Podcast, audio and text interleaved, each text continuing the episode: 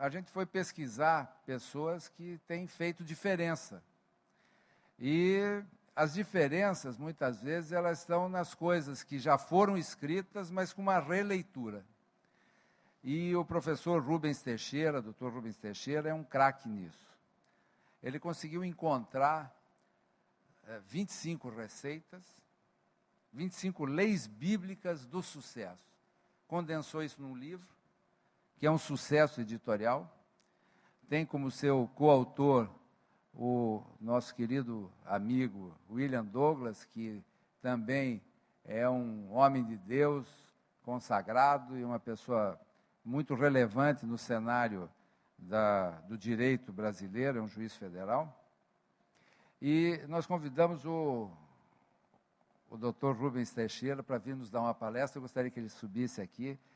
E antes de passar o microfone a ele, eu quero fazer um resumo de um currículo que, quando eu comecei a ler, primeiro tive que tomar fôlego umas quatro vezes, porque ele consegue tornar verdade uma tese que eu tenho antiga, que todas as pessoas são multivocacionadas.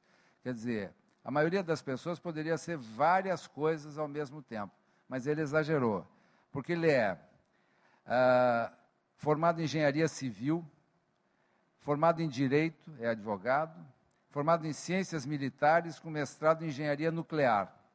A sua tese de doutorado em economia, que ele também é formado em economia e tem doutorado, uh, recebeu o prêmio, a sua monografia de direito recebeu o prêmio, é membro da Associação dos Diplomados de Guerra, e é um craque, é diretor financeiro administrativo da Trans, Transpetro, é analista do Banco Central, professor, escritor, palestrante, nosso amigo e agora membro aqui, membro da, da confraria dos empresários da igreja, da primeira igreja batista do Recreio.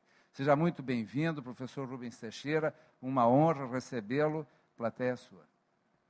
Obrigado, doutor Gevaé. Eu estou feliz é, com o convite, pastor Vander, pelo carinho que o senhor teve comigo e a oportunidade de estar aqui na sua igreja, essa igreja tão bonita, tão prestigiada no cenário é, brasileiro e um povo tão querido. Eu agradeço ah, o seu convite, pastor Vander. Ah, e o doutor Gevaé. Doutor Gevaé é uma figura conhecida, né? Eu conheço, ele não me conhecia, mas eu conhecia, né? Um advogado, um grande comunicador também, e que aí ajuda o povo aí uh, dando conselhos aí em debates muito relevantes no Brasil. Eu estou acompanhado também do meu amigo o pastor César Santana e o Marcelo, que é meu colaborador ali. Marcelo, não vou usar esse aqui não, tá? De, pega esse kit aí para mim, por favor. E eu estou feliz também que estou aqui vendo o pastor Joaquim José, meu amigo, meu mestre, né, meu professor, pastor ali da igreja Batista de Campo dos Afonsos, né, o apóstolo Joaquim José, e também um petroleiro experiente, conhece tudo de Petrobras. E, enfim, o Reginato, Reginato, cadê o Reginato? Cadê você, meu irmão? Cadê? Está lá atrás, está né? se escondendo. Eu, te, eu, ia te ver. Reginato, ele fez academia militar comigo, meu amigo, meu irmão. Ele. Vocês vão terem uma ideia, vocês terem uma ideia. O Reginato, os, os pais dele foram amigos do meu pai, dos meus pais na juventude. Nossa história é longa. Bem, mas o pastor Wander mandou contar para vocês o que aconteceu comigo. Já se preparem para vocês se chocarem. Vocês vão sair daqui chocados, porque é, eu sou uma anomalia. Vou logo dizendo para que vocês já se preparem seus corações. Eu sou uma anomalia. Eu, inclusive, quando eu cheguei aqui, eu fui recebido pra, com elegância do Dr. Gevaé. Ele, eu ainda fiz, já fiz uma terapia hoje com ele. Tá certo? Eu sou uma anomalia e se preparem. A minha, minha origem é o seguinte: eu vim de uma família paupérrima. Paupérrima mesmo. Para vocês terem uma ideia, a minha avó, de origem é, é, paterna, é, a mãe dela é, tinha nome alemão, mas ela não tinha. E ela tinha cabelos claros e olhos azuis. Né? O meu avô, por parte de mãe, tinha olhos claros de origem italiana e era louro. Se eu sou assim, é por quê? Por quê? Por quê? Porque certamente tinha um negro na família. Né? E eu saí moreno desse jeito. Pode ver que o Reginato, meu irmão, é um pouquinho mais moreno do que eu. Meu irmão querido. Né? está se escondendo de mim, eu vou ficar falando de você toda hora. O que, que acontece? É, não se sabe o que aconteceu. Meu pai não sabe o que aconteceu, mas uma prima minha que conviveu com a minha avó diz que minha avó, de origem alemã, teria sido deserdada porque casou com negro. A minha avó era tão pobre, tão pobre, tão pobre, que ela teve que doar os filhos para poder é, é, conseguir sobreviver. Tá certo? Meus, meus, meu pai foi um deles que passou na casa de várias pessoas e por aí vai. Meu pai, já com um, 20 e poucos anos, é, ascensorista, conheceu a minha mãe, uma empregada doméstica, e se casaram. O médico falou o seguinte: olha, a partir do terceiro filho, vocês podem ter problemas, por conta da questão. É, é, compatibilidade é, sanguínea, talvez, alguma coisa desse tipo. A partir do terceiro, tá certo? E meu pai, é, eu fui o teste, eu fui o terceiro. O médico estava certo, porque o terceiro deu muito problema, ainda dando, anda dando muito problema por aí. Só que meu pai pagou para ver, porque ele teve seis, o dobro, tá certo? A casa que eu morava na infância era uma casa que tinha dois cômodos, o banheiro era do lado de fora, não tinha telha. E você vai falar assim: ah, então, quando chover, é, não precisava de chuveiro. Não tinha chuveiro mesmo, era na lata d'água. Né? Nem brinca assim. Vala negra, fogão a lenha. E a casa que a gente morava num bairro muito pobre, a casa era dos mais pobres do bairro, as roupas doadas e a coisa toda. Só que tinha um detalhe: meu pai, ele era um muito pobre, ganhava pouco mais de um salário mínimo com uma família gigantesca, mas ele acreditava em Deus. Ah, isso é coisa de. Olha, gente, ó, vai vendo, vai vendo que eu já falei que tem muita anomalia por aí. E meu pai virou para mim e falou: lê a Bíblia. Lê a Bíblia, meu filho. Você tem que ler a Bíblia. Aí meu pai não botava a televisão dentro de casa. Opção dele. Ele achava que ia, ia deseducar, e o pessoal queria dar televisão. Ele falava: se você me der, eu vou vender. Você aceita? As pessoas não aceitavam, então eu terminava ficando sem ver, é, sem televisão. Fui criado sem televisão, eu e meus irmãos. O pessoal dizia, seus filhos vão ser uns desinformados, tal, tá, tá bom. Aí, com sete anos de idade, eu já sabia ler. E com nove anos de idade, eu já tinha lido a Bíblia toda. O detalhe é que eu descobri com mais de 30 anos que eu era míope. Eu li a Bíblia assim, ó. Mas eu achava que o mundo era opaco. Tá certo? Quem nunca usou óculos pensa que o mundo era é opaco. Né? Esses cursos todos que eu fiz, boa parte não tinha caderno. Isso me ajudou bastante.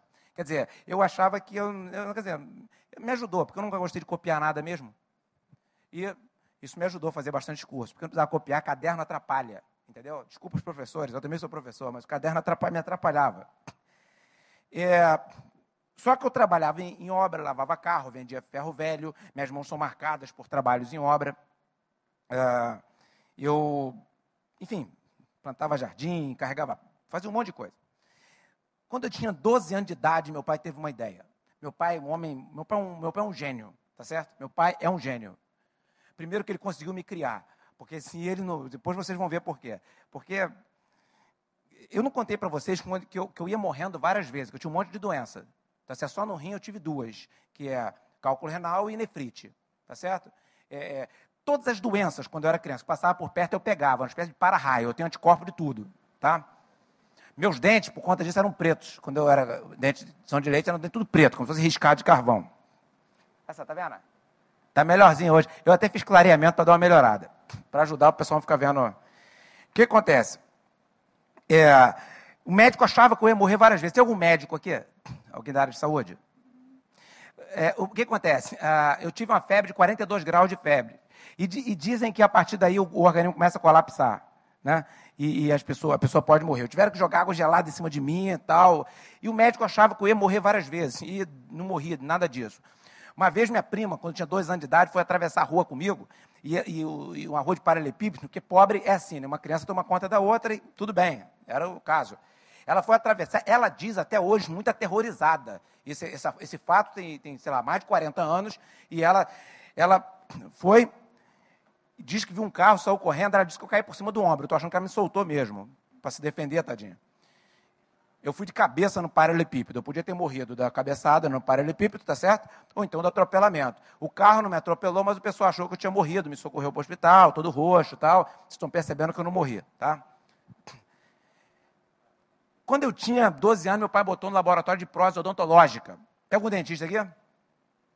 Então, prótese odontológica, fazer roxo, dentadura, tem que saber modelar aquele negócio, né?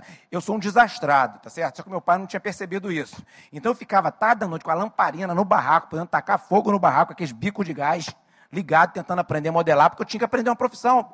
Só que eu não consegui, pessoal. Tentei muito, me esforcei muito e não consegui. Definitivamente não era a minha vocação. E eu virei um entregador de dentaduras, tá certo? Fui entregar dentaduras e tal. E correndo daqui, correndo dali, tentava entrar em bons colégios, não conseguia e por aí vai. É, quando eu tinha 14 anos, tirei a carteira de trabalho para ver se eu arrumava um emprego, porque eu se assinassem com qualquer coisa. Qualquer coisa que assinasse estava bom. Né? E nunca ninguém assinou minha carteira. Aliás, um dia, pastor Wander, arrumaram um emprego para mim. Doutor Jevaé, me botaram no escritório. Ter, meu pai deve ter enchido muito o saco do cara para o cara fazer isso comigo. O que fizeram comigo? Botaram no, no, escritório. Só tinha uma mesa, uma cadeira, não tinha nada dentro do escritório. Eu ia de manhã, saía de noite, não sabia nem o que tinha que fazer. Três dias depois me demitiram. Até hoje, eu não sei nem porque me contrataram e nem porque me demitiram. É um sentimento de inutilidade, de frustração assim enorme. Porque quando eu tinha, daqui a pouco eu chamei ele para vir aqui, acho que ele vai chegar aqui. Quando eu tinha, uma pessoa que você está agora, quando eu tinha 15 anos de idade, 16, meu irmão, meu pai ajudando ele, pagando cursinho, juntando, andando a pé para pagar curso preparatório para ele, um esforço tremendo. Ele, meu irmão passou na prova para ser sargento do exército, tá certo? Aí, o nome dele é Paulo Teixeira. Esse cara ele é citado em tudo quanto é lugar. Uma revistinha da Donep é citado, um CD, meu testemunho é citado, na minha biografia é, é, no 25 Leis. Porque olha o que esse cara fez. Eu tenho uma biografia, um livro que conta essa história, com muito mais detalhes e tudo. Cuidado, que esse livro é um perigo. Outro dia um rapaz falou que estava lendo no metrô, começou a chorar alto, foi acudido e tal. Aí quando ele, é, não, porque eu estava lendo esse livro. Cuidado, tá certo? Não leiam ele em condução, em local público. O que aconteceu? Ah, ele se formou sargento do exército, aí naquele ano eu fiz prova para sargento da aeronáutica. Me inscrevi. A prova de sargento da aeronáutica, química e física, tinham 40 questões. Das 40 questões de Química e Física, eu acertei quatro. E das quatro que eu acertei, eu fui conferir se eu sabia alguma. Eu não sabia nenhuma. Tá certo? Eu chutei quatro certa. Tá certo? Mas o meu irmão falou assim: não, você, moço se formou. Ele falou: você vai, escolhe um curso que eu vou, te, vou, eu vou, eu vou você vai se preparar, eu vou pagar o curso para você. Aí eu falei: bom, já que ele vai pagar, eu vou fazer prova oficial. Tá certo? A prova oficial seria menos de um ano depois. Mas eu ia me inscrevi. Aí ele me matriculou, me matriculei para fazer o terceiro ano do ensino médio num colégio muito bom aqui do Rio de Janeiro, só que eu não vou dizer o nome por causa do que eu vou falar depois, em respeito ao colégio, que eu não acho que seja culpado do que eu vou citar aqui. Aí chegou no colégio, o colégio não queria nem receber minha matrícula. Por quê? Por quê? Aqui dá para eu falar livremente, né? É, os colégios de alta performance, tipo, eu não vou citar o nome de alguns para não, não macular a imagem do colégio, mas eles não querem qualquer aluno. Ficar reprovado e manda embora, é ou não é? Então, quer dizer, eu não sou definitivamente um cara de alta performance, então eu não podia ir para esses colégios, porque eu era um cara de colégio público, um peão, pobre a beça, e os caras não queriam, não sei se foi por isso ou não, não queriam receber minha matrícula. No livro detalhe melhor. Eu sei que eu orei a Deus, pedi para Deus, para os caras aceitar minha matrícula, milagrosamente lá, cara, aceitaram minha matrícula. Só que tinha um detalhe. Nos primeiros dias de aula, é, eu estava assim, é, falando tal. Olha o cara chegando aí, ó cara, esse cara que está chegando aí, ó, que é o cara que eu, tô, eu falei aqui. Senta aqui, Paulo. Senta aqui, ó. Paulo. O que, que acontece? O, o, o, aí o que, que eu fiz? Eu fui lá, fiz a matrícula e fui fazer o bolsão, para ver se ele tinha um desconto, porque ele, ele não tinha uma bicicleta. As roupas todas velhas, ainda não tinha trocado nada, morava no barraco. Aí eu fiz um bolsão para arrumar um desconto. Uns ganharam 100%, outros 80%, 50%, 20%, 10%. Quantos por cento que eu ganhei? 0%, eu não sabia nada. Aí ele falou: não, eu pago assim mesmo. Duro igual um coco, mas cheio de marra. Tá certo? Aí eu falei: puxa vida, meu irmão está disposto a me ajudar mesmo. Arrumei um emprego, ganhei meio salário mínimo para pagar a passagem para ir para o colégio e tal, e fui, me matriculei. No curso, eu estava numa aula, o diretor me fez uma grosseria comigo, e não sei o quê, pá, pá, pá, pá, pá, pá, pá.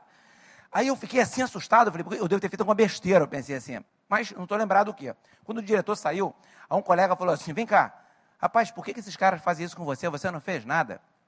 Hum, ele riu. Agora eu pergunto: por que, que faz? Por quê? É porque pobre tem cara de pobre. Pô. Se a calça não denunciar, a camisa denuncia. Se a camisa não denunciar o cinto, a meia, a falta de meia, o sapato, a meia furada, o dente, o cabelo, se nada denunciar, tem alguma coisa que diz que ele é pobre. Tá certo? E agora eu queria ler a Bíblia para vocês sobre isso. Salmo de número 113. Salmo de número 113. Não se esqueça que eu falei que com 9 anos de idade eu tinha lido a Bíblia toda. Aí você vai falar assim: Poxa, vê, teu pai te torturou, hein? Eu tenho um filho que ele mora aqui, eu moro aqui na Barra. E meu filho, com de 16 anos, com 11 anos de idade, tinha lido a Bíblia toda. Aí você vai falar assim: Também, você, teu pai torturou você, você vai lá e torturou seu filho. A minha mulher, eu sou casado, vou fazer 20 anos de casado. Minha esposa não pôde vir, porque eu tenho um filho de 16 e eu tenho um outro de 8 meses, que é meu bebê terapeuta. Eu chego em casa, cansado, estressado, ele me abraça, me beija, me baba todinho, a terapia. Minha esposa teve duas gravidezes de risco. Tá certo? Na verdade, teve três, que ela perdeu uma. Meus dois filhos nasceram de gravidez de risco. Vou contar aqui o detalhe mais do primeiro. Mas o segundo, recentemente, meu filho tem oito meses, nasceu prematuro. Nessa gravidez de risco, minha esposa leu a Bíblia toda também, durante a gravidez e o nascimento do meu filho.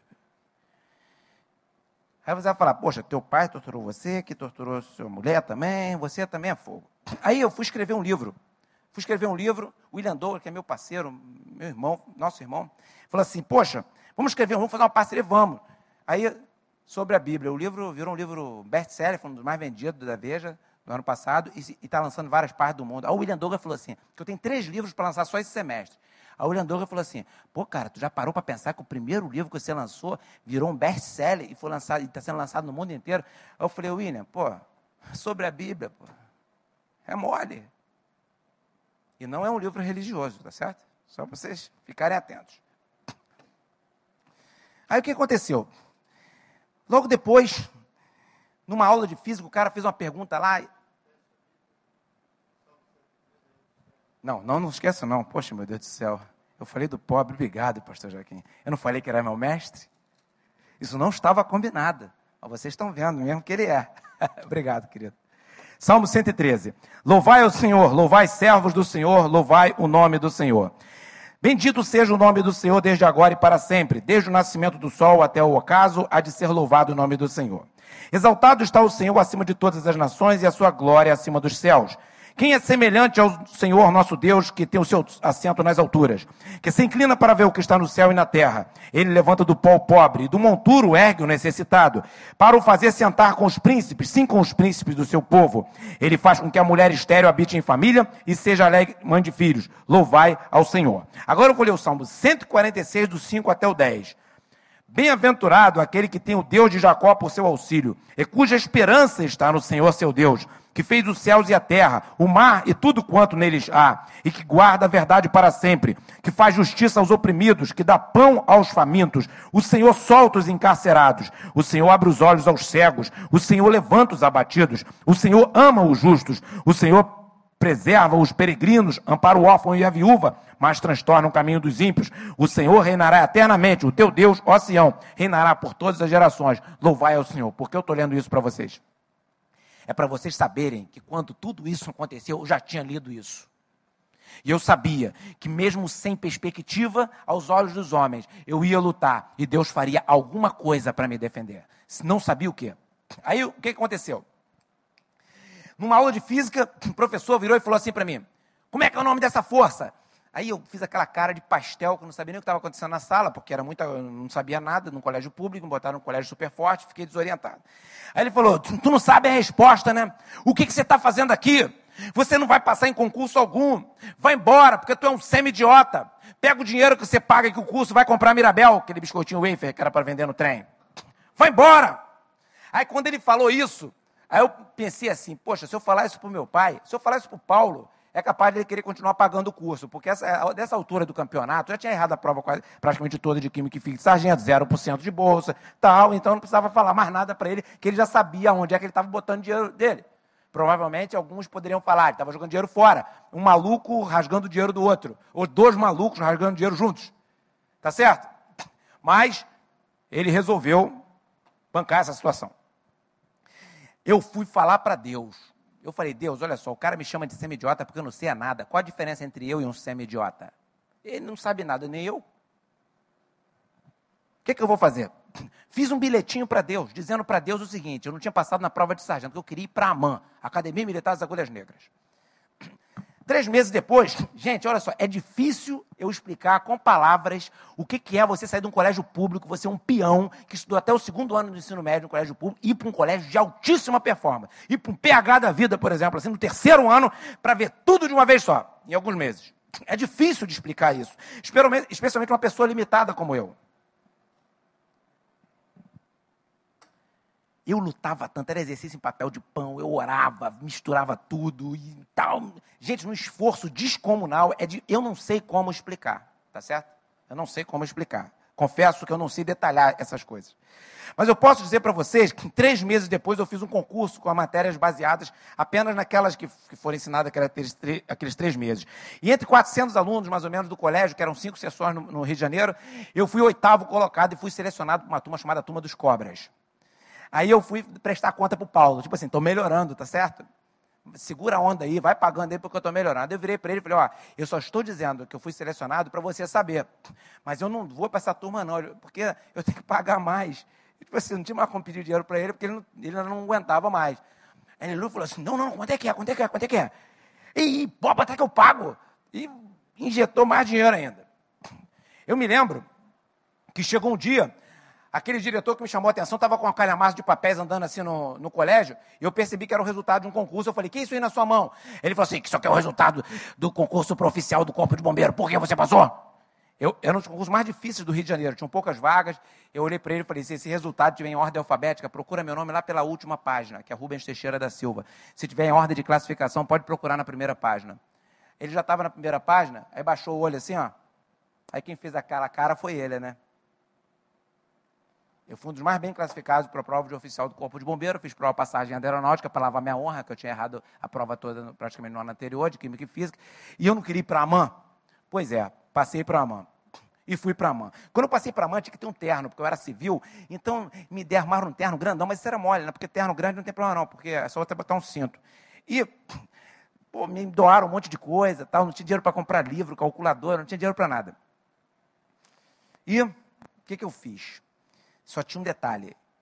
Eu, eu tinha aproximadamente é, uns 15 quilos ou mais a menos do que eu tenho hoje, quando eu fui para a mão. Tá certo? Porque depois que eu fui para o exército, eu fiquei muito forte mesmo. Cresci muito, fiquei muito forte. Deu isso aqui. Mais ou menos isso. Reginato está ali para contar. O que acontece? Aí chegou na mão, eu ia enfrentar talvez um dos maiores terrores da minha vida. Terror. Não é medo, é terror. Eu não sabia nada, tinha uma, uma rejeição à água violenta, sei lá o que que eu tinha. Aí mandaram todos os cadetes ficarem na borda da piscina segurando com a mão direita e depois mandaram trocar de mão para a esquerda. Na borda da piscina, eu me afoguei pela primeira vez. Tá certo? Pessoal, como é que você se afogou na borda? Não sei, alguém se afoga de propósito? Queridos, começaria ali uma sessão de afogamentos. Por quê? Porque eu não sabia nadar, tinha muita dificuldade de aprender também. Os instrutores se esforçavam. E eu só não morri porque eles me tiraram da água sempre. Tá certo? Eu acabei não morrendo. Agora, eu me afoguei. Eu tenho uma experiência de afogamento muito vasta. Quem já se afogou aqui? Sempre tem alguém. É muito chato, concorda? Você acha que vai morrer, se não tirarem você de lá, você morre mesmo, nos próximos segundos. Eu me afoguei tanto, tanto, me afoguei no mar, piscina, represa, várias vezes. Uma experiência vasta, bebi tudo quanto é tipo de água suja, água salgada, água limpa tal. Eu me afoguei tanto que eu tenho uma coisa que eu tenho certeza. Alguém tem foto se afogando aqui? Eu tenho, tá certo? Está aqui no livro. Cena real. A luta que eu tive para tentar aprender a nadar. Chegou o dia da prova. A primeira prova era 50 metros, e aumentando de 50, 50 até 400, não é, Reginaldo? A última prova era 400 metros, né? Aí, todo o aparato de segurança armado, eu na raia 1, o pessoal já preparado para me afogar, porque bastava eu entrar na água.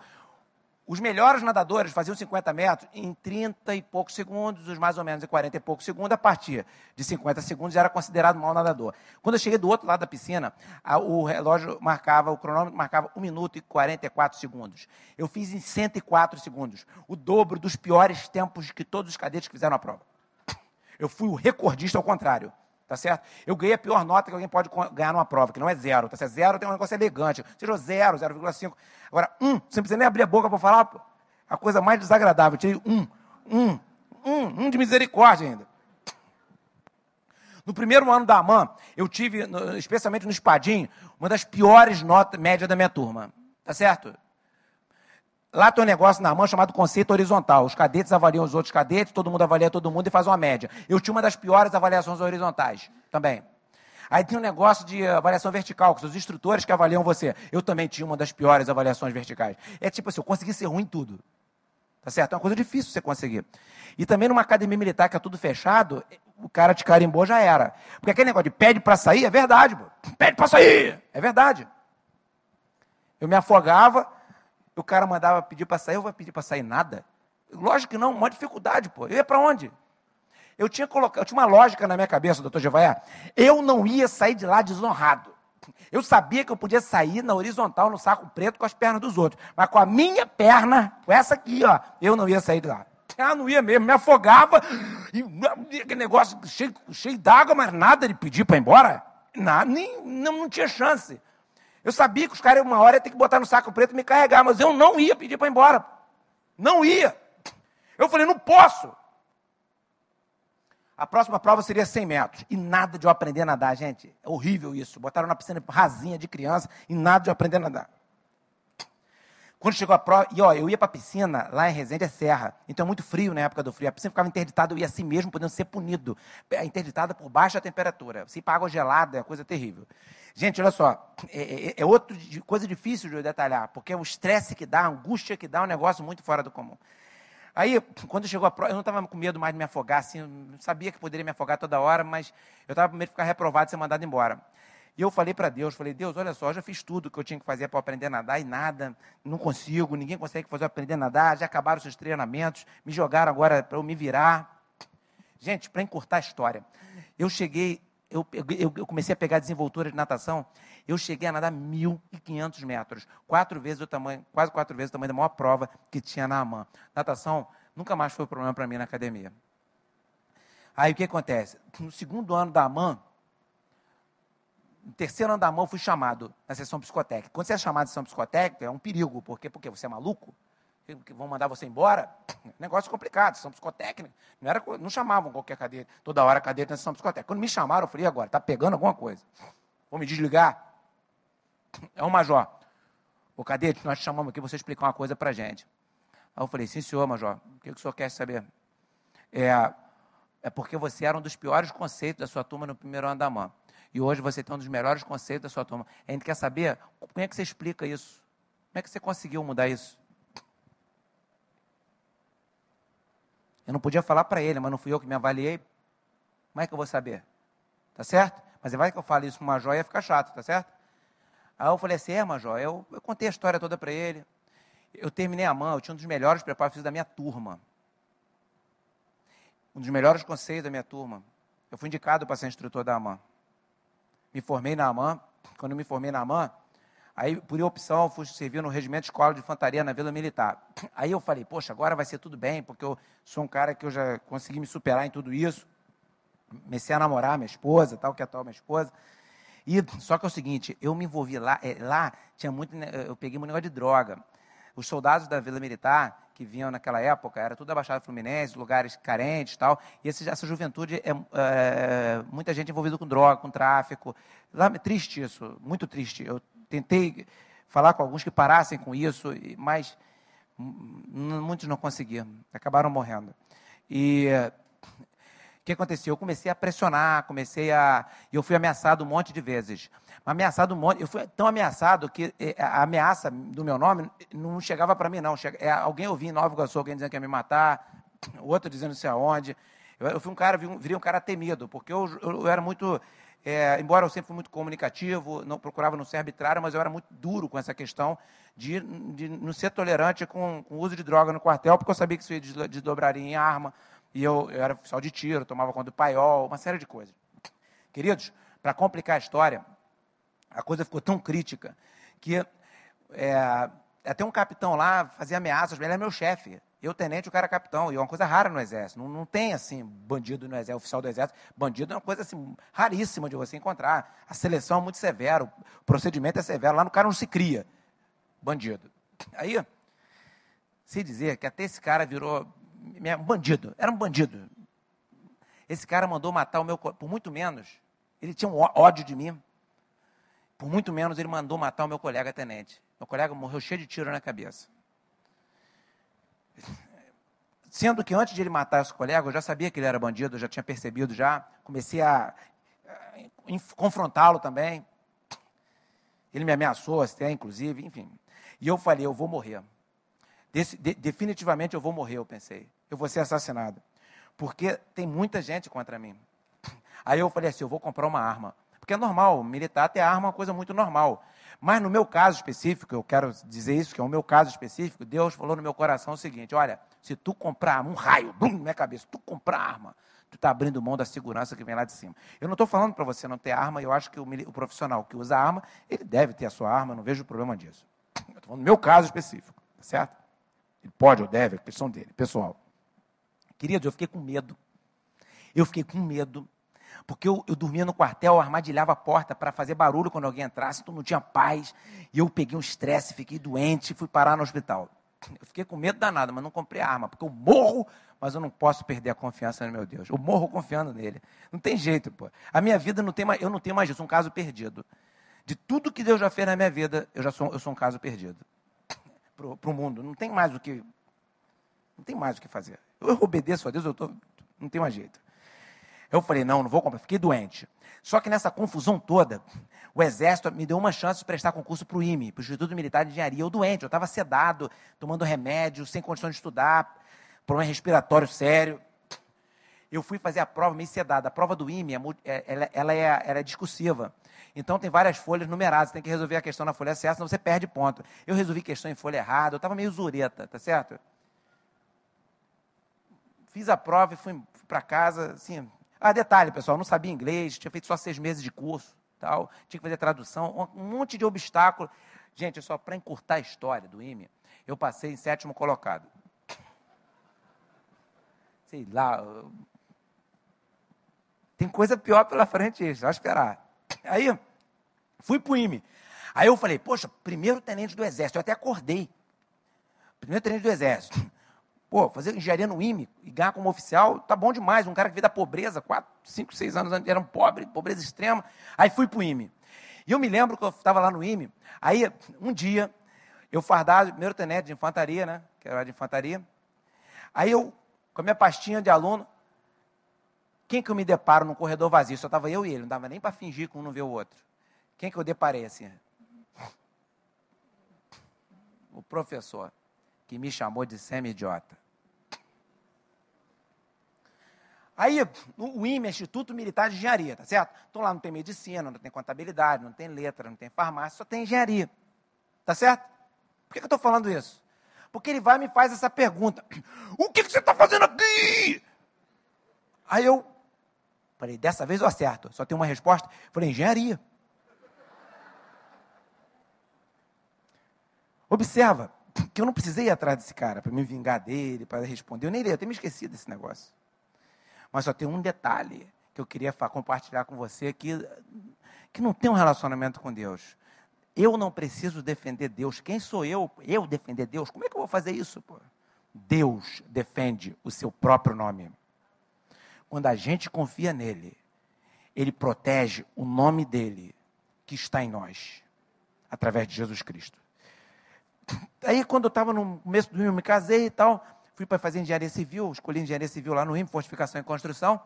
E quando eu estava no finalzinho do IME, minha esposa estava grávida, aí, de sete meses de gravidez, aí ela, eu fui para o Acre.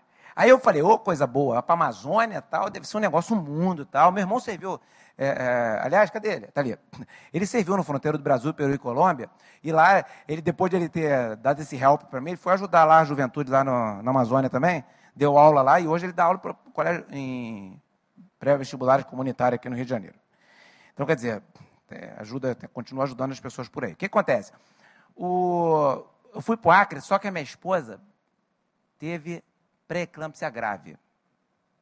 Lá no Acre, sem recursos, parto de emergência, quase mataram a minha mulher e meu filho. Só que nessa confusão toda, eu fiz, é, eu, me disseram que estava aberta a inscrição para o concurso do Banco Central, me mandaram, eu me lembro até hoje, o jornal O Dia rasgado à mão por carta. Aí eu vi que tava, fiz a inscrição, Gente, olha só, concurso público. o pessoal aqui sabe que é uma coisa complicada, concorda? Pô, concurso para o Banco Central caía um monte de economia, muito direito, muita contabilidade, é, administração. Eu estava no Acre, pessoal. Não, não, tem cursinho, não tem nada disso. E se tivesse também, não estava em condições. Eu estava no trecho, em obra, viajando para Manaus, minha mulher doente, hospital, meu filho internado, recém-nascido. Um caos generalizado, a ponto de eu perder as forças, não sabia mais o que fazer estava com plena consciência, mas sem força física para agir mais. Aí eu falei, desisti dessa prova, pedi para o exército para vir para o Rio, pedi licença sem vencimento, não puderam me dar, tal, aquela coisa toda. Aí quando chegou a véspera da prova, minha esposa deu uma melhoradinha. Aí eu falei, então eu vou lá fazer a prova, né, pô? Quem sabe? Tá certo? Deixa estar, pessoal, que eu sempre estudei por fora, li e tal, mas não é assim. Concurso público não é brincadeira. É negócio de, nacional, é disputado aberto. Era, não era vaga local, era vaga nacional, é fila única, Brasil inteiro. Não tinha aquela coisa de escolher a região. Podia escolher uma dentro da classificação. Queridos, véspera da prova eu dormi duas horas e meia só. E eu orei para Deus, porque eu falei para Deus o seguinte, para Deus não, porque podia parecer uma afronta, porque Deus me impediu de fazer a prova, eu vou lá e vou fazer a prova. Então eu fui orar. Falei, Deus, olha só, a tua palavra diz, tu abre porta, ninguém fecha, fecha, ninguém abre, então tu estás fechando a porta. Tu permitindo essa tribulação só para eu não fazer o concurso. Mas tudo bem, Deus, eu vou lá fazer a prova, porque se eu não passar, eu já entendi que tu fechaste a porta. Agora, se eu passar, só se a mão poderosa de Deus, a tua mão poderosa estiver sobre mim, do Acre, nesse estágio que eu estava, no estágio que eu estava, sem dormir, não tinha como estudar direito. Tinha uma matéria lá, pastor Wander, que eu liguei para o Rio e falei para um colega, cara, tem um negócio aqui chamado finanças. Aí tem umas palavras assim, red, swap, não tem lugar nenhum que eu estou achando isso, não tinha internet na época direito. Manda qualquer panfleto que tu achar na rua, manda para mim para eu ler, cara, porque a prova é daqui a uma semana. O cara pô, fez isso, mandou uma apostila fininha que eu li, pô, é assim, nesse nível, coisa. Assim. Material desatualizado. Fiz a prova e vim para o Rio de Janeiro para cuidar da minha esposa de férias. Chegou no Rio, final das férias eu tinha que decidir se eu ia, para Brasília, para o Banco Central, onde eu ia tomar posse, ou se eu ia para para para o Acre de volta. Gente, vocês acreditam que eu passei no Banco Central? Anomalia, pessoal. Ah, você é um gênio. Olha só, eu já sei que vocês estão tentados a isso. Eu sei, é normal. Já já vocês vão ver mais coisas que vão confrontar essa convicção de vocês. Aí o que, que eu fiz? Falei assim: agora minha vida vai mudar. Por quê? Porque eu lidava com canhão, fuzil, metralhadora, não sei das quantas. Agora a minha vida vai ser o quê? Vai ser uma caneta, trabalhar com a caneta, é um negócio muito mais fácil você lidar do papel do que trabalhar com explosivo e tal. Gente, vocês são, a maioria de vocês aqui são empresários, escuta só essa. Isso era no ano de 1998. A taxa de juros chegou a 49,75 na época da crise russa. Taxa de juros é coisa do capeta, tá certo? Alta, taxa de juros alta. Por quê? Eu vou dizer que é coisa do capeta, pô. Lógico que é, pô. Isso que eu estou falando, eu falo tudo quanto é lugar. E, assim, eu, quando não é, é ambiente de, de assim, mais a pessoa está com o coração mais aberto, é uma coisa horrível, juro alto. Porque a taxa de juro alto, o que, que acontece? A Selic, quando aumenta, está sendo remunerado o quê? Os títulos públicos é, é, é, de quem detém o título público. Tá certo? É o governo tirando do Tesouro Nacional recursos para remunerar é, é, quem detém título público. Tá certo? O que acontece? É importante a taxa de juros para controle da inflação? É, é, não tem jeito. Só que ela tem que ser igual antibiótico, ela não pode ser em taxas elevadas, senão você mata o paciente junto, você mata a economia. Então, taxa de juros ela tem que ser dentro de um padrão aceitável. E, eu, e chegou a 49,75. Aí eu olhei aquilo e falei, não, pelo amor de Deus. Eu comecei, a, eu comecei a falar, falar, contestar os colegas do Banco Central, e eles, eu não tinha nenhum curso de economia e tal. Eu sempre pedi para vir para o Rio de Janeiro, comecei a ser chato demais, me botaram num cubículo. Comia, eu não sabia se era dia, se era noite, um monte de coisa velha, um monte de coisa empoeirada. Aí, aí eu, uma vez um colega do exército falou assim, Teixeira, eu estou fazendo mestrado em engenharia nuclear. Eu falei, cara, olha só, estou no Banco Central, aqui não, não, tem nada de nuclear aqui dentro. Não, o negócio aqui é economia, é finança, tal, não posso. Não, que eu estou te ligando, eu falei, eu sei que você está me ligando para eu fazer junto contigo, só que eu não vou, pô. Fiz, tinha feito a mãe M com ele, muito meu irmão, meu irmão. Ele hoje é, é diretor do Parque Regional de Manutenção na Vila Militar. Ah, tá bom. Ah, tá. Dia seguinte, Teixeirinha, Teixeirinha. Eu falei, cara, fala, fala, fala aí. Falei. Aí, o mestrado tá muito bom. Falei, cara, eu tô no Banco Central, os caras vão achar que sou, sou maluco se eu for fazer mestrado em engenharia nuclear aí, cara. Eu tô no Banco Central, pô. Mete bronca aí, eu acho um curso legal. Assim, o cara me encheu tanta paciência, mas tanta paciência. Inventou uma reunião com o Dr. Rex Nazaré Alves, que é um top de linha aí, foi duas vezes presidente aqui nem, para eu ir falar com o Dr. Rex Nazaré Alves, que era o diretor do curso de engenharia nuclear do IME, hoje ele é diretor da FAPERJ que eu acabei indo para não deixar o Dr. Rex, que não podia ser o Dr. Rex me esperando. O Rex é uma autoridade. Pô. Falei, ah, meu Deus do céu, fui lá. Tipo assim, eu acabei fazendo mestrado em engenharia nuclear. Tá certo? Quando teve a crise nuclear do Japão de Fukushima, a Globo fez isso. Ó. Até eu aceitar, eu tive no Faustão em horário nobre. Alguém já assistiu essa entrevista? Ou na época, ou pelo YouTube? Alguém já assistiu? Se vocês botar lá Rubens Teixeira Faustão, vocês vão ver. Na época do, do Japão, eu tive na Globo, no horário nobre, no Faustão, e foi uma entrevista, pastor Wanda, doutor Jevaé, meu irmão, foi assim, foi tão impactante que o ministro Lobão ligou para a empresa, a Graça Foster, o pessoal do Exército, da Comissão Nacional de Energia Nuclear, todo mundo, assim, tranquilizou o Brasil. Tá certo? Tá no, tá no YouTube. Se quiser botar Rubens Teixeira Faustão, vocês vão assistir. Gente, eu sou diretor de uma empresa de petróleo. Eu não sei, pô, tem eletronuclear cheio de cara bom lá. A assessoria de imprensa do eletronuclear falou assim para mim: ó, oh, o CQC está aqui dando entrevista, dá para o senhor ir lá? Eu falei: gente, vocês estão de piada, vocês são próprios CQC. Porque, pô, sou diretor de empresa de petróleo, vocês da eletronuclear, pô, pelo amor de Deus, eu conheço um monte de técnico vezes vocês têm gente que dá um curso para o mundo inteiro, vocês são muito bons, os técnicos vocês são muito bons. É até uma heresia, vocês me pediram para dar uma entrevista. Doutor, não tem ninguém que estão conseguindo falar com eles aqui, está maior desespero. Se o senhor puder, não, eu nem sabia, a gente nem sabia que o senhor era diretor de, de, de, de Petrobras e tal. Aí eu, para ser solidário com a nuclear, eu dei uma entrevista para o CQC também. Enfim. Aí depois, só que eu tinha que mostrar para o Banco Central que eu era um cara que gostava do Banco Central, tá certo? Então o que eu fiz? Junto com o curso de mestrado de engenharia nuclear, trabalhando, estudando, eu fiz uma pós-graduação, auditoria e perícia contábil, para falar se eu gosto desse negócio aqui também, entendeu? O doutor Gevoé ia me entender se ele estivesse lá, mas os outros caras não entendem. Tal. Tá? Aí quando eu terminei o, o engenharia nuclear e a pós-graduação, dei os dois diplomas do Banco Central, eu falei assim, agora vão me tirar do cubículo, porque eles tinham me tirado tudo. Nesse período, eu fui chamado, inclusive, para o gabinete do presidente da República, para fazer o mapa radiométrico do Brasil, pelo doutor Rex, que foi um professor depois. Eu acabei declinando do convite porque eu queria ficar na área de economia. Aí, enfim. Aí me lá, ficaram rindo do meu diploma, eu falei, olhei para ele e falei assim, esses caras são doidos, não dá para ficar aqui dentro, não.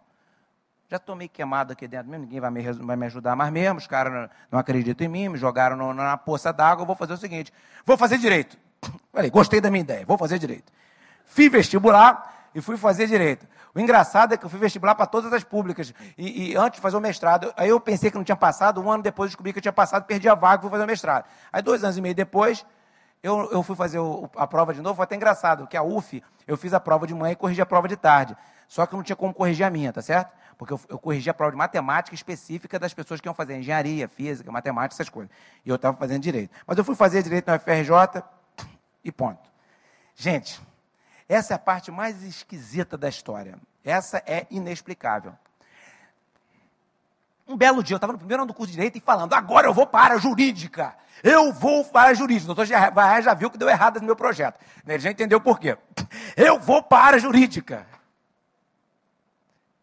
Aí, quando eu estava no primeiro ano do curso de Direito, gente, olha que coisa esquisita que aconteceu. Eu recebi um e-mail assim, olha, estão abertas as inscrições para fazer doutorado em economia na UF. Eu não tinha nem graduação nem mestrado em economia. Quando eu vi, era uma sexta-feira, meio-dia, as inscrições encerrariam naquela sexta-feira e a prova seria na segunda. Tá certo? Então tinha que fazer um projeto de tese de doutorado, aquela coisa toda, coisa inédita que ninguém fez, tem que estudar, pesquisar, aquela coisa toda. Aí eu desprezei o e-mail, mas quem mandou foi no cubículo lá e falou: aí, você viu o e-mail que eu te mandei? Eu falei: você está falando que é para eu fazer essa inscrição para esse doutorado, que as, as, inscrições se encerram daqui um pouquinho, daqui a algumas horas? Ah, é, ah, ah. Gente, eu não sei o que deu na minha cabeça. Olha o que, que eu fiz. Primeiro que para ter coragem de fazer isso, isso não é coragem, isso é loucura. Eu falei, eu vou fazer esse concurso. Eu vou fazer esse concurso.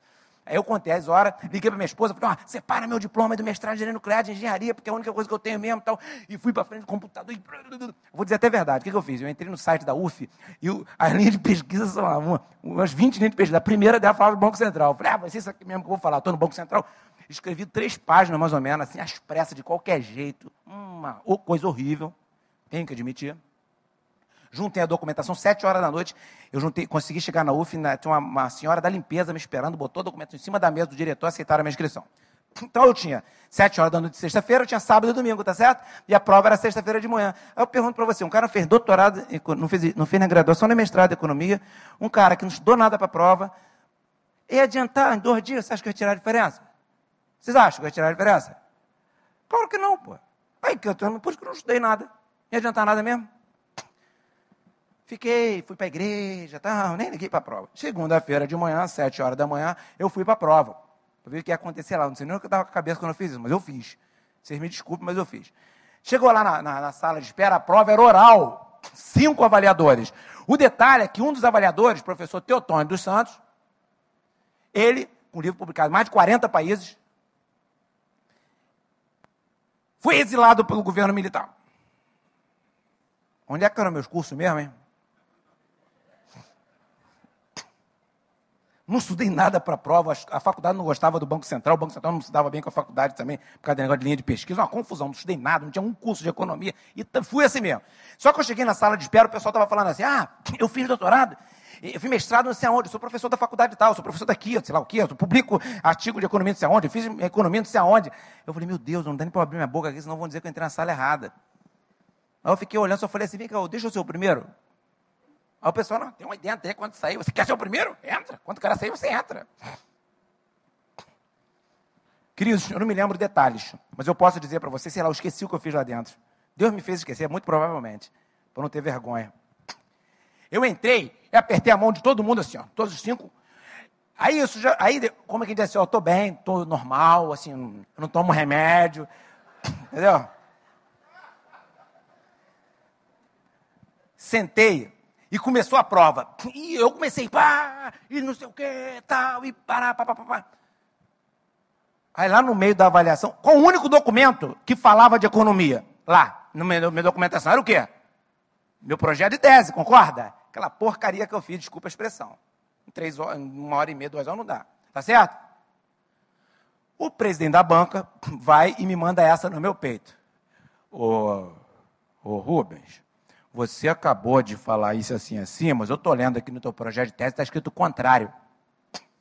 Como é que você fala uma coisa e escreve outra? Explica para a gente esse detalhe aí. Eu olhei para ele e falei assim, professor, olha só, eu descobri que tinha esse concurso meio-dia de sexta-feira. Eu tinha que trazer a documentação até o final do dia. Eu escrevi esse negócio em uma hora e meia para botar aí no meio da documentação. Faz o seguinte, desconsidere esse negócio, tem vale o que eu estou falando. Tive que bancar, né? O único documento que comprovava, falava algo de economia, mandei o cara desconsiderar sobre o quê? Ah, meu Deus do céu, só Jesus mesmo. Teve uma hora que o cara falou assim: já temos dados para avaliar o candidato, exemplo, encerrar. Quando ele falou isso, gente, parecia aquele desenho animado que cerraram aquele negócio, porque eu fiquei no vazio. Então eu não sabia nem o que eu falava. Assim, tinha um monte de xerox que ele podia jogar na lata do lixo, em qualquer lugar que não ia fazer qualquer diferença. Porque era papel, era xerox meus documentos. Não levei original, porque eu sou doido. Tá certo? Aí eu não sei o que eu falar. Eu olhei para a cara de todos assim. Eu falei assim: ó, eu deixei uns documentos aí. Se não servir para nada, eu queria que fosse devolvido, tá bom? Aí que o cara deve ter certeza que o cara é maluco mesmo, né? Ele falou, não esquenta não, que se não servir para nada, a gente vai te devolver. Aí eu, então tá bom, apertei a mão de todo mundo de novo. E ó, saí pela sala sem falar com ninguém, liguei para minha esposa, né? Aí ela fez aquela pergunta, né? E aí? Falei, olha, o pessoal lá, os avaliadores, tudo doutores, cara, pesquisadores, tal, gente experiente, eles não acreditam em gênio da lâmpada, tá certo? Que eu caí de repente ali em cima, eles ficaram encantados, tal. porque eles estavam me olhando estranho. Eles podem me achar um gênio da lâmpada, que eu acho pouco provável, ou então me acharam um idiota, ou alguém que esqueceu de tomar o remédio, saiu correndo, passou pela vigilância e sentou na frente deles, ficaram com medo de levar uma cadeirada, e ficaram piscando um pro outro assim, tipo assim, deixa ele ficar falar, concorda, e depois a gente dá uma, uma de solenidade e diz que acabou a avaliação. Sei lá, o que os caras pensaram? Não sei, não tem, não tem como eu saber. Não, não, gente, eu não tinha noção. Vocês sabem o que é não ter noção do que você fez direito? Assim, não tinha noção do que aconteceu, não tinha. Eu tentei, eu respondi as perguntas que me fizeram, mas eu não. Gente, é difícil explicar, porque senão fica muito ridículo você fazer um doutorado sem estudar. E não é verdade isso. Tá certo? E sem ter feito nem graduação nem mestrado na área. E com um cenário totalmente adverso, como esse que eu coloquei. Aí, deixa estar, deixa eu abrir um parênteses. Tinha um colega que falava assim para mim, colega ateu, parceirão. Aliás, eu estou escrevendo um livro de economia com, com, que vai lançar agora, como destravar a economia do Brasil. Eu e mais dois colegas que são doutores do Banco Central também. Um é ateu, outro é católico.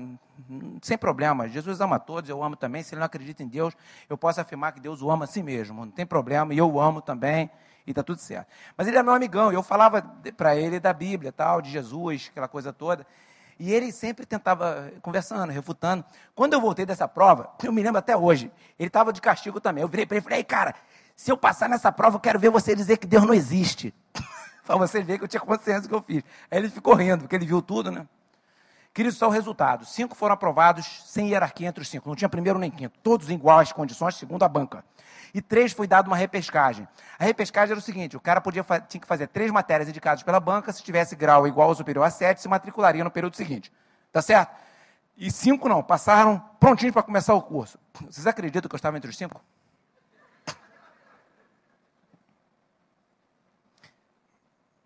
É confuso, concorda?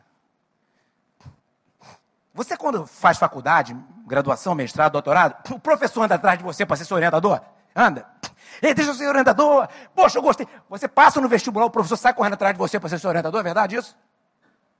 Lógico que não, pô. Pô, tu fica lá se matando, tu acha o cara, o cara deixa você esperando, porque o professor é um lutador também. Só vê sobrecarregado. Gente, antes de começar as aulas, antes de começar as aulas, eu recebi um e-mail assim. Prezado Rubens, eu fui um dos seus avaliadores na banca de doutorado. Eu queria dizer para você que eu, eu tenho prêmio, tá, um monte de prêmio acadêmico.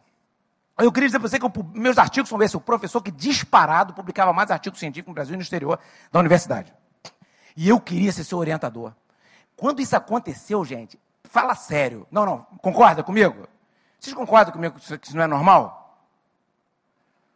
Falei, meu Deus, se eu digo que eu quero, é uma arrogância. Eu quero, eu aceito. Porque eu nem comecei as aulas ainda, pô. Eu aceito. Como assim? Eu não tenho que aceitar nada. Eu nem comecei as aulas, eu não sei nem o que dizer para esse cara. Se você que não, que não é pior ainda. Bom, até hoje eu me lembro a resposta. Foi algo do tipo: Prezado professor, vírgula, eu estou constrangido, vírgula, mas aceito. Muito obrigado e um forte abraço. Falar o que mais? Começaram as aulas. Aí eu falei assim: agora meu projeto vai se dar certo. Eu vou fazer um concurso dentro do Banco Central, vou ganhar uma licença para fazer doutorado em economia dentro do Banco Central. O, Banco Central vai me liberar, como você passa no concurso, eles te dão licença para você terminar o curso de doutorado ou mestrado. Os órgãos públicos fazem isso. E as empresas, às vezes, também. E vou voltar doutor e vou botar na mesa meus projetos para mudar esse país. Foi o que eu pensei. Pink e cérebro, tá certo? Igualzinho. Fiz o concurso dentro do Banco Central e passei. Só que os diretores me vetaram. Vetaram. Vetaram, e quando me vetaram, eu fui chamado em Brasília, numa reunião na época com o senador Marcelo Crivella, que eu não tinha nem muita intimidade na época. Fui interceder por uma pessoa, foi uma reunião assim, que eu fui, eu estava mal-humorado por causa de tudo isso. Tava, não estava nem mal-humorado, não estava muito para muita conversa, assim, eu não queria muito diálogo, eu estava chateado com muita coisa. Ele foi brincar comigo e falar assim, e aquela política monetária do Banco Central? Eu falei, ah, doutor, o senhor que gosta de falar disso também, né? Já que o senhor gosta de falar disso, não está aqui, ó. Eu tinha um, um envelopinho na minha mão. Aqui, ó. O Banco Central doutrina os doutores para irem fazer cursos acadêmicos em universidades que defendem linha de pesquisa que atendam os interesses do mercado financeiro. E é por isso, senador, senhor é presidente, é, presidente da Parlamentar do Pleno Emprego, que as empresas ficam em dificuldade e o sistema financeiro é sempre altamente lucrativo. Vamos quebrar o Brasil desse jeito. Aí ele olhou assim e falou assim, tipo assim, deve ter falado assim, não sei para que eu fui falar isso. Aí ele olhou, arregalou o olho assim para mim, aquele jeito dele tranquilo. É, é mesmo? Olha, pensamos igual, hein? Pensamos igual. Aí pegou o negócio, entrou no carro, me envelope e foi embora. Um assessor dele me ligou na época e ele fez um belíssimo pronunciamento no Congresso Nacional, em que ele convidou o presidente do Banco Central para explicar que história é essa. Agora, coisa, né? O presidente do Banco Central, que história é essa de que, que eu estava dizendo, tal, isso foi para a imprensa, inclusive. Quando isso aconteceu, o Banco Central chamou todo mundo para negociar, eram cinco vetados, eu era um dos cinco, cinco no Brasil inteiro. Aí o Banco Central conversou com um, conversou. Quando chegou na minha vez, eu falei, vocês estão querendo falar, o diretor quer falar contigo. Eu falei, o que, que o diretor quer falar comigo? Sobre a tua licença. Eu falei, ó, oh, desculpa, ele é diretor, se ele me chamar, convocar, eu vou. Mas diga a ele, previamente, que se for sobre a minha licença, para ele despachar no processo. Porque o que ele tem que explicar no Congresso Nacional não tem nada a ver com o meu doutorado. O Banco Central é uma instituição que pre prestigia o sistema financeiro, sim. E fala para ele fazer o que ele tem que fazer. Pô. Eu não estava brincando, queridos. Eu não estava querendo, eu não pedi nada para ah, me arruma licença para fazer doutorado. Eu estava discutindo a política econômica do meu país. E que coisa que eu já estava fazendo há um tempão, ninguém estava me dando ouvidos. Queridos, o Banco Central falou o seguinte: respondeu para o Senado Federal e para quem precisou ouvir. Olha só, o Rubens Teixeira, o curso dele, a universidade dele é mediana. Ó, era grau 5 da CAPES, o curso. E o, o Banco Central exigia para fazer mestrado, doutorado, grau 5. E ele já havia liberado gente para fazer com grau 4. Mas a minha, que é grau 5, ele me vetou e disse que a universidade era mediana. Ou seja, ó, dentro do Banco Central, os doutores, mestres e doutores são muito bons, são formados no mundo inteiro, de alta performance. Os caras são bons demais. Meus colegas são muito bons. Meus colegas e minhas colegas. Quer dizer, aí, como fazer doutorado em economia e direito ao mesmo tempo. Ainda trabalhava, porque eu não tinha tido licença, ainda dava aula alguns dias de noite, tinha que cumprir carga horária, porque eles me obrigavam, porque afinal de contas eu tinha feito tudo isso que estou falando para vocês. E eu não tiro a razão deles de me obrigar lá a fazer as coisas direitinho? O Banco Central espalhou-se, os colegas espalharam. Olha, ele não tem foco, é, a tese de doutorado dele não tem nada a ver com o Banco Central, assim, não vai ter nada a ver. Olha só, começa esse curso de doutorado, vai para a universidade tal, que você ganha quatro anos, você só quer dois para terminar esse doutorado, começa de novo, e não sei o quê, e começou, espalhou-se. Eu virei um, um funcionário de segunda linha com um curso de segunda linha. Eu falei, eu não quero ir para outra universidade, não, eu quero fazer esse curso de segunda linha mesmo. Eu quero esse. Eu prefiro esse, eu não quero fazer aquele outro. Me deu ia, estava com o pé numa outra universidade, eu falei, não vou. Porque eu achei muito digna a posição dos professores da UF. Em todo, aquele cenário todo adverso, os caras me aprovaram e reprovaram professora da faculdade, pô, botaram ela na, na repescagem, pô. Mulher com mestrado, graduação, ainda professor da própria faculdade de economia da UF, pô. Foi muita dignidade da banca, pô. Moral da história. Virei um. Fiz os dois cursos simultaneamente, doutorado de economia e mestrado, as duas notas eram todas boas. Só tem um detalhe. No exame de qualificação, que é a última etapa do, do doutorado, quando você vai defender a tese, antes de defender a tese, o exame de qualificação, o qualifying, tá certo? A professora que analisou meu qualifying botou assim: o, o aluno não tem proficiência para fazer uma tese de doutorado. O Banco Central fala que a faculdade é fraca, eu defendo a faculdade. A professora manda um chumbo desse em cima de mim, mas tudo bem, ela é professora. Eu só acho que ela não tinha razão, minhas notas eram todas boas e minha tese estava muito bem encaminhada. Eu não sei se ela ficou solidária aos diretores, caíram o diretor do Banco Central nessa confusão toda, saíram diretor, uma confusão danada. Uma professora, eu entrei com grau de com recurso, uma professora olhou para mim e falou assim, ô Rubens, se a gente quiser reprovar você, a gente reprova. Porque mesmo se você for um gênio, se a gente quiser reprovar, a gente reprova. Porque outros gênios já foram reprovados em outras épocas. Queridos, pensa bem para um cara que lá atrás falaram assim: tu não vai passar em lugar nenhum porque tu é um semi-idiota. Agora eles inventam a história de que eu sou um gênio, um troço que não tem culpa nenhuma no cartório, tá certo? Eu estou mais para semi-idiota do que para gênio. Aí o cara vai e fala para mim assim: você, for, você pode ser um gênio que a gente se quiser reprovar, a gente reprova. Poxa, eu vou correr para onde?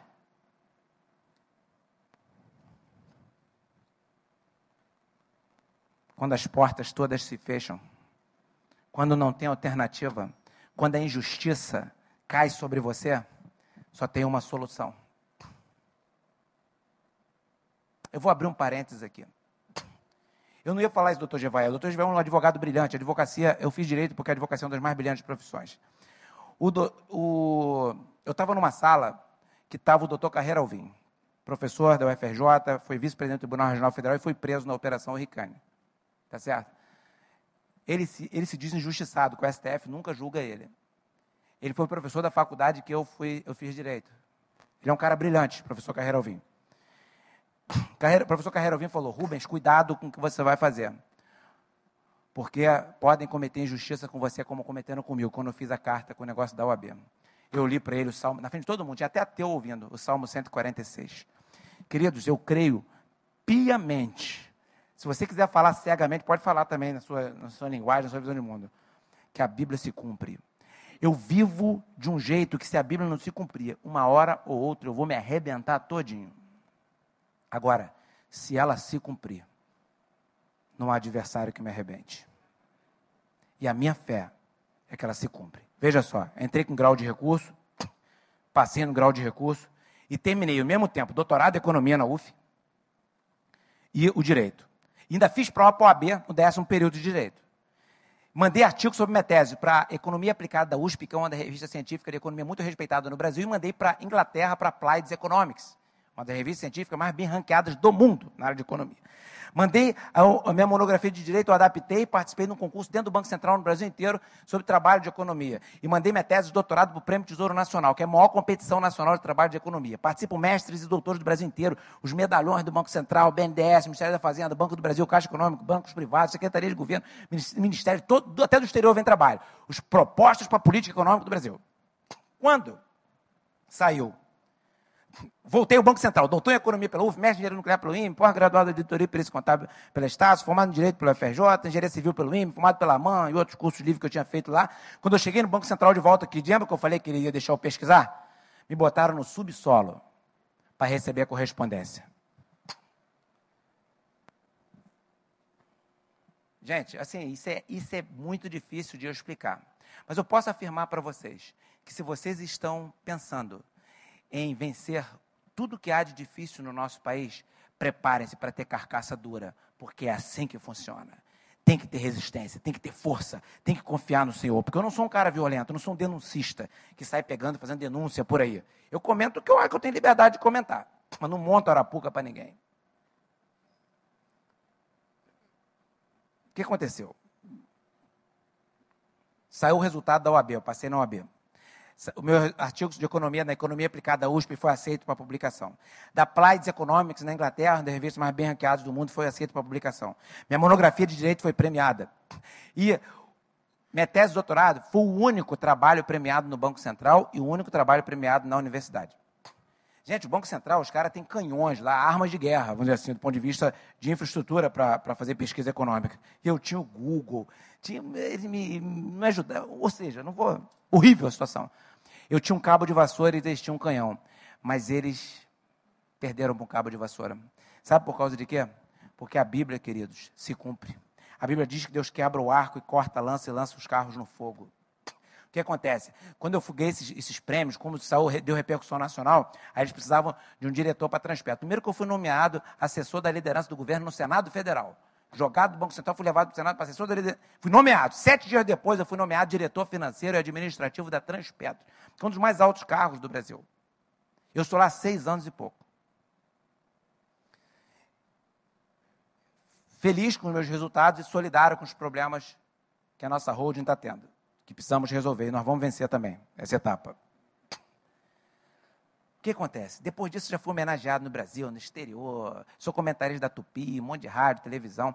Eu, eu vou falar aqui, já que não vai acontecer, é, é, a, a, Veja publicou no ano passado, na última semana do ano, que eu ia ser candidato a deputado federal. Foi a nota mais comentada da semana. Eu não vou ser candidato, tá? Mais comentado da semana. Ganhei da Anitta, ganhei do Zé Disseu, ganhei da Manteiga e, e, e o Meirelles, que estavam juntos.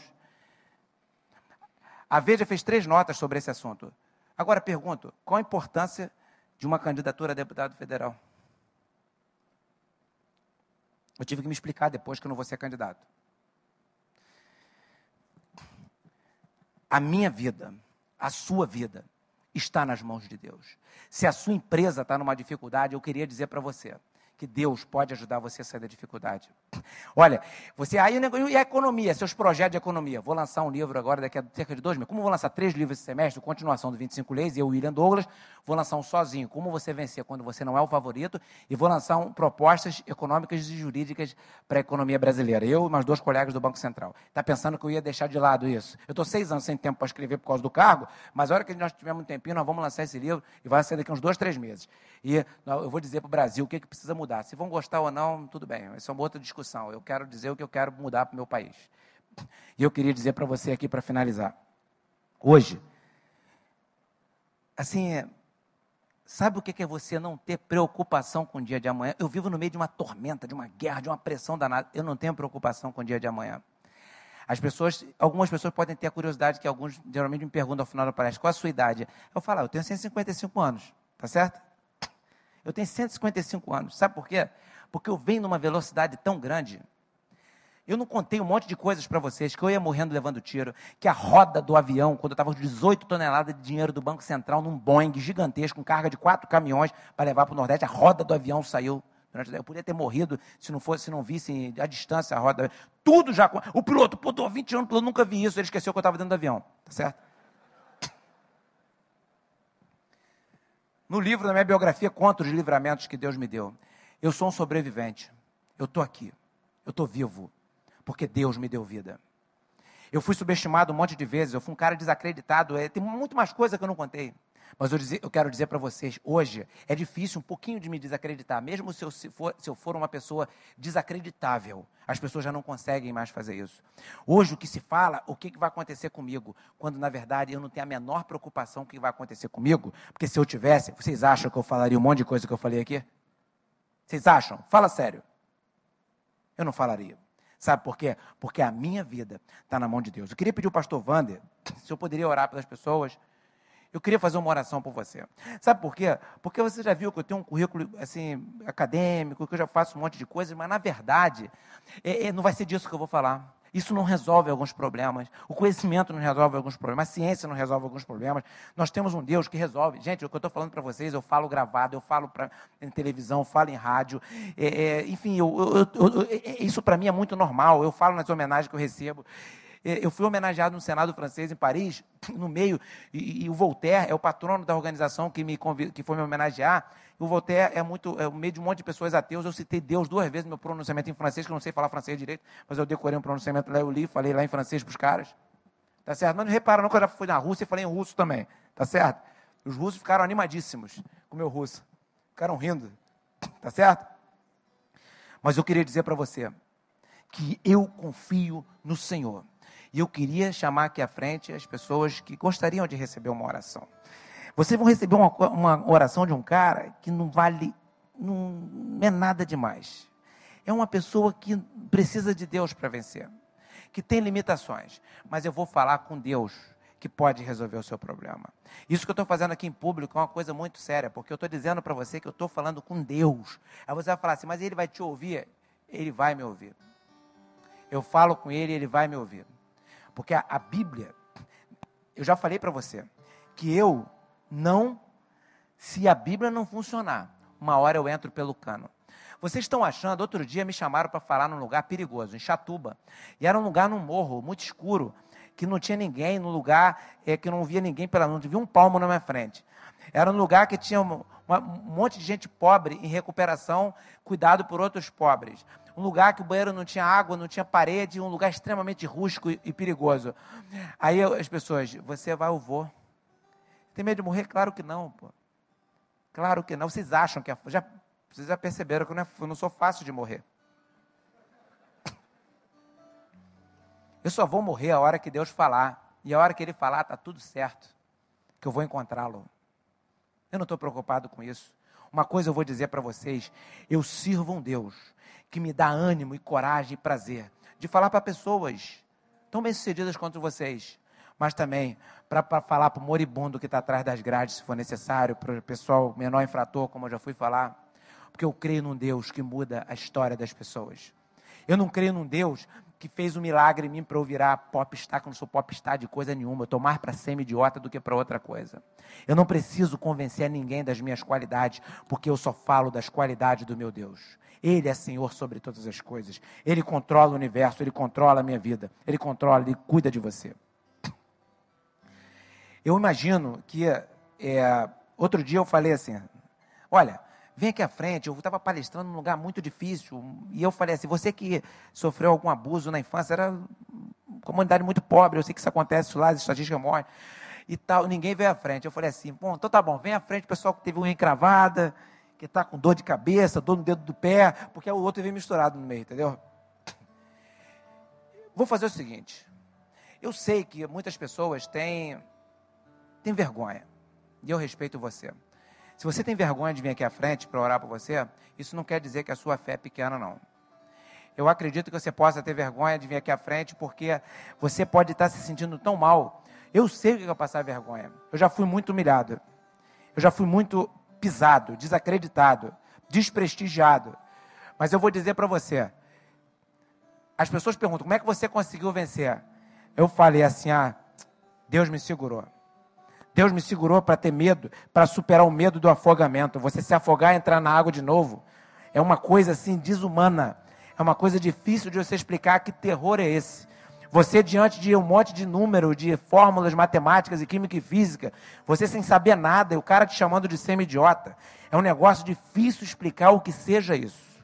É difícil, eu nunca vi nada parecido, eu nunca vi ninguém levando tanto chumbo grosso numa sala de aula quanto eu levei.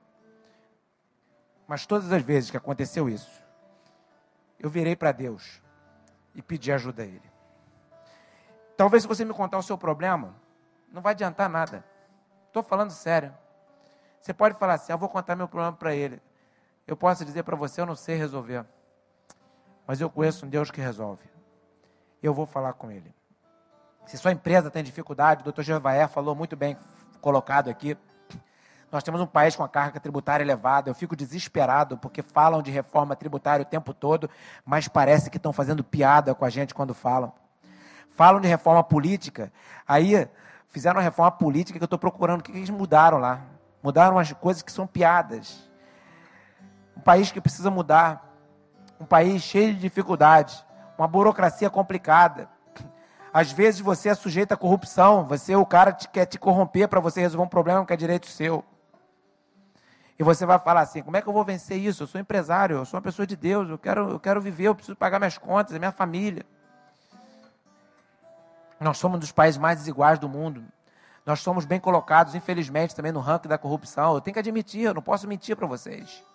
E tem coisas que não adianta, eu não vou resolver o universo. Eu tenho como resolver o que está perto de mim. E às vezes até o que está perto de mim é difícil resolver. Mas eu posso dizer para você: existe um Deus que cuida de você. A sua empresa não é assunto seu. A sua empresa é assunto de Deus. O seu casamento não é assunto seu. Se você entregar para Deus, vira assunto dele o seu filho, a sua filha, as drogas, pessoas que estão nas drogas, tem coisa que não dá para você resolver. Não dá, você vai fazer o que? Vai espancar o garoto? Vai amordaçar ele? Vai entregar ele para a polícia? Vai fazer o quê? Quem é pai, quem é mãe sabe que não é mole. Então, tudo aquilo que não dá para resolver, eu vou orar. Eu vou orar, queridos, olha só. Eu recebo e-mails da China, dos Estados Unidos, pessoas que assistem o que eu falo pelo YouTube lá. Eu não tenho a menor noção do que Deus faz para resolver. Porque eu não consigo narrar o que aconteceu comigo em detalhes. Mas eu sei de uma coisa: eu sirvo um Deus que vive. Ele vive, ele não é mentiroso. Ele é vivo. Ele cuida de nós. Eu estava falando hoje com uma pessoa, a pessoa teve uma grande frustração. Eu falei para a pessoa: olha, fica tranquilo. Deus vai te abençoar e vai te honrar. O que, que ele vai fazer? Eu sei lá, mas por que, que eu sei disso? Porque é a natureza de Deus. Eu vou orar por você. Senhor Jesus, tem várias pessoas aqui à frente, Senhor, que estão com problemas, com dificuldades. Eu já falei para elas, Senhor, que eu não sei resolver, às vezes, nem o meu problema. Que eu me sinto incapaz, limitado, extremamente frágil, Senhor. Tantas limitações que saltaram aos olhos de algumas pessoas que me falaram coisas que parecem muito comigo, que apontam para as minhas limitações. Senhor Deus, eu sei que eu sou limitado, mas o fato de eu ser limitado mostra que tu és um Deus grandioso. A coisa é tão tremenda, Senhor, que eu não contei para eles com tanta clareza o quanto eu sou limitado. Eu sou mais do que eles pensam, Senhor. Mas eu não consegui contar para eles também o quanto tu és grande, quanto tu és tremendo e poderoso. A distância entre o que tu és e o que eu sou é enorme. E tu cuidas de mim, Senhor. E eu não sou melhor do que nenhum deles que estão aqui embaixo, Senhor. A minha família, Senhor, que tu tens guardado, abençoado, minha esposa, meus filhos, eles não são melhor do que as famílias das pessoas que estão aqui embaixo. Porque Jesus Cristo me ama igual ama cada um deles. Meu Deus, eu te peço por cada um deles. Quando estivesse pedindo para minha própria família, Senhor, cuida deles. Cuida do coração dessas pessoas, Senhor. Dá ânimo. Os que estão sendo humilhados, Senhor, dá força. Senhor, neutraliza os, a ação é, ruim que acontece na mente das pessoas.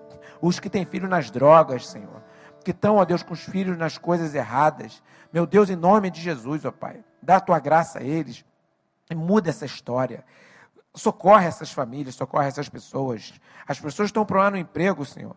Senhor Deus, em nome de Jesus, cuida dessas pessoas cuida das situações. As empresas que estão em dificuldade, num país, ó Deus, que nós estamos com uma dificuldade, Senhor. Temos dificuldades, embaraços enormes.